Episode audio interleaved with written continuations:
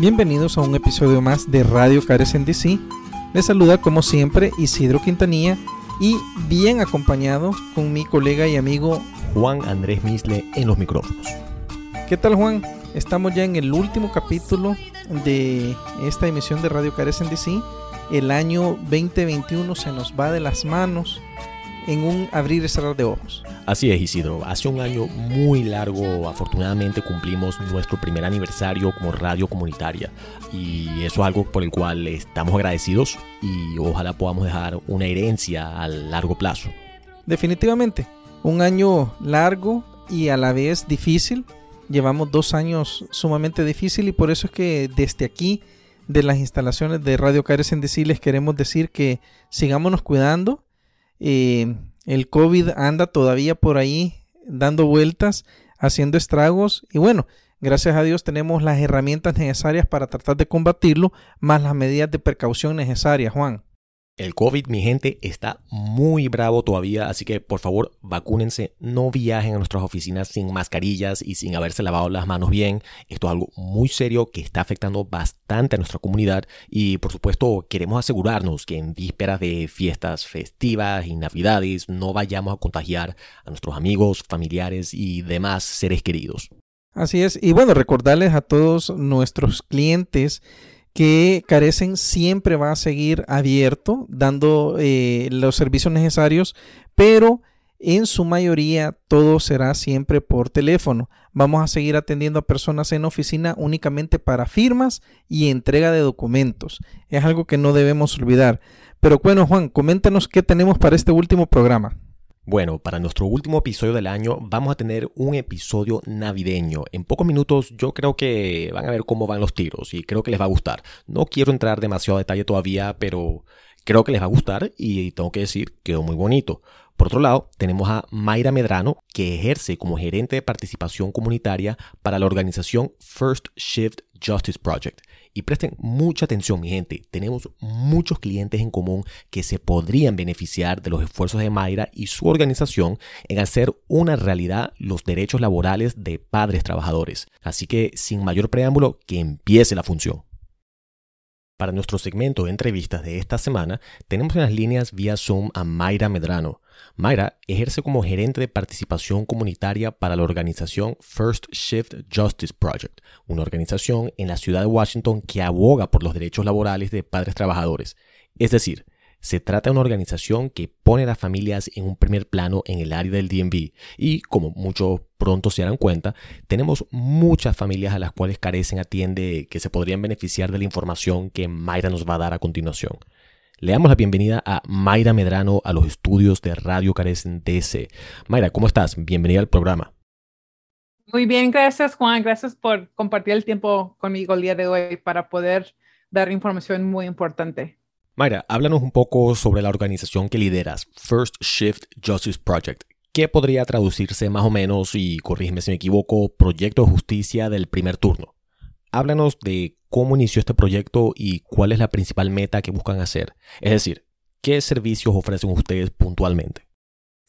Proyecto Justicia de primer turno fue fundado por dos mujeres hace como ocho años.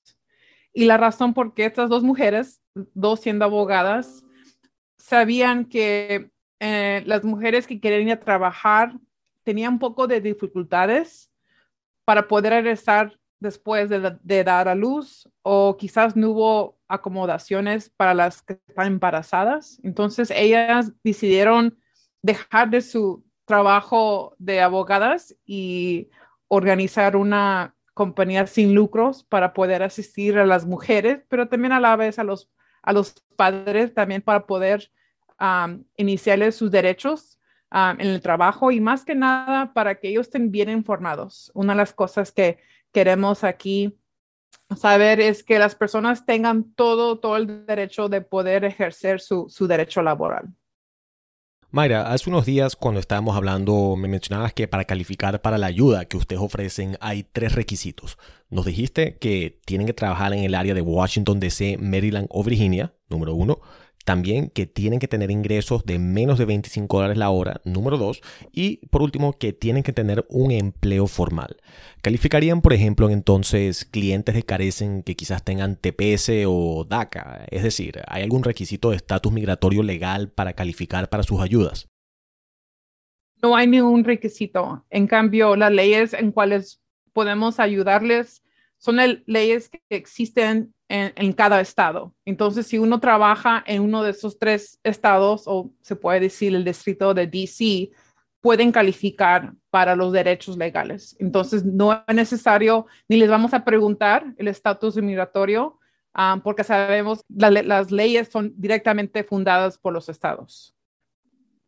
En la página web de la organización, ustedes hacen énfasis en tres leyes o proyectos institucionalizados en la ciudad de Washington que puede servir como recurso para ejercer los derechos de los padres en la capital.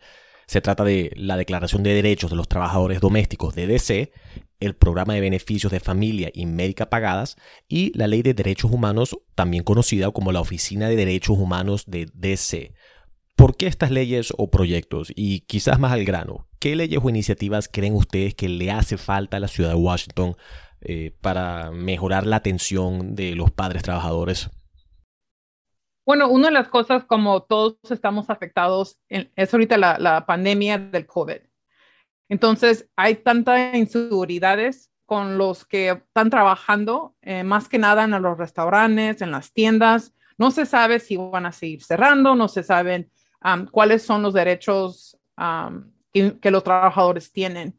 Entonces, más que nada, hoy es el tiempo de, que nuestra organización esté atento de las cosas que están cambiando. Por ejemplo, First Shift Justice Project lo que hace es ofrece un asesoramiento gratuito. Ahora, para decirles, hubo un cambio en la ley de DC sobre el tiempo libre pagado para que uno se pueda recuperar de los efectos secundarios de la, vacunación de coronavirus hasta tiempo pagado para ir a vacunarse. Entonces, lo que hemos visto es las noticias no, no anuncian esto. No ha habido ninguna conferencia de prensa para que las personas puedan saber que tenemos el derecho de tomar tiempo libre para ir a vacunarnos y también tiempo libre para cuidar a nuestros hijos, ya que ellos pueden ah, vacunarse Ah, últimamente ya dijeron que ellos pueden ir a vacunarse, pero sabemos que todavía no se sabe los efectos secundarios. Entonces hay que tener ese respeto que los empleados tienen el derecho de tomarse su tiempo para cuidarse uno mismo, igual a cuidarse los seres queridos para que ellos también se puedan vacunar y también para recuperarse si es que tengan efectos secundarios. Nos mencionabas que para el mes de diciembre First Shift Justice Project estarían haciendo presentaciones de Conozca sus derechos o Know Your Rights en inglés. ¿En qué fecha se van a llevar a cabo estas presentaciones y qué temas se estarán cubriendo? So, el primero, gracias por preguntar, Juan. El primero va a ser el próximo martes a, las 3 de la tarde, virtualmente por, por Zoom. Se pueden comunicar con nosotros directamente al teléfono 202-644-9043 o pueden ir a nuestro sitio de internet firstshift.org. Y la razón por que tenemos ese tipo de presentaciones sobre cómo conocer sus derechos es por la misma razón que te acabo de comentar. La información no se está distribuyendo a, los, a los trabajadores que lo necesitan más que es nuestra gente latina, los que trabajan en los restaurantes, los que están trabajando en los hogares, los que están cuidando niños. Entonces, ellos son los que benefician más de nuestra información y es por eso que nos hemos dedicado para tener una presentación, por lo menos queremos cada dos meses. Pero si las leyes siguen cambiando, como la ley ahorita que acabo de comentar sobre tiempo para tomarse tiempo para ir a vacunarse, esa ley fue implementada el día 19 de noviembre. Entonces tiene más o menos menos de un mes y la gente no lo sabe. Si, ha habido, si hay más cambios, más presentaciones vamos a dar en español. La segunda presentación todavía no lo tenemos en el calendario, pero la, la, próxima presentación de Conozca sus derechos va a ser el próximo martes 14 de diciembre a las 3 de la tarde. Martes 14 de diciembre a las 3 de la tarde. Exactamente. Excelente. Entonces, Mayra, si por ejemplo un cliente de Carecen quiere acceder a sus servicios, ¿qué tienen que hacer o cómo se pueden poner en contacto con ustedes para más información? Se pueden comunicar con nosotros al teléfono 202 644-9043. A marcar número 2 si lo quieren en español.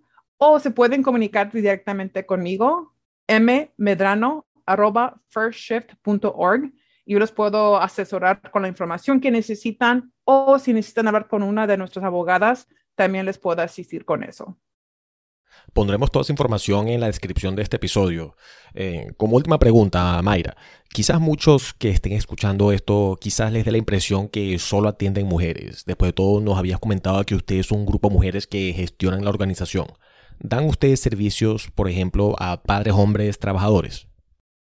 Sí, claro que sí. En cambio, hay leyes en el distrito, igual como en Virginia, Maryland, donde las mujeres, después de dar a luz, se toman el tiempo para darse esa conexión con su, con su bebé, ¿verdad?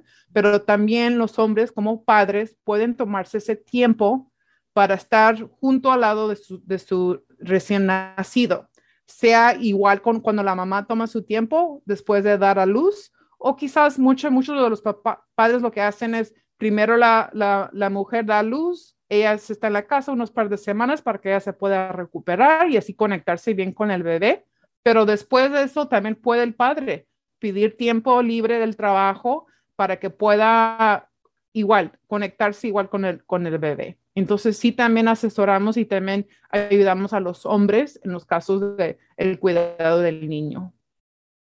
Importantísimos esos datos. Mayra Medrano es gerente de participación comunitaria para la organización First Shift Justice Project en la ciudad de Washington, D.C. Mayra, muchísimas gracias por esta entrevista. Les deseamos la mejor de la suerte y ojalá podamos charlar de nuevo en el futuro para reportar en progresos mutuos para nuestras organizaciones.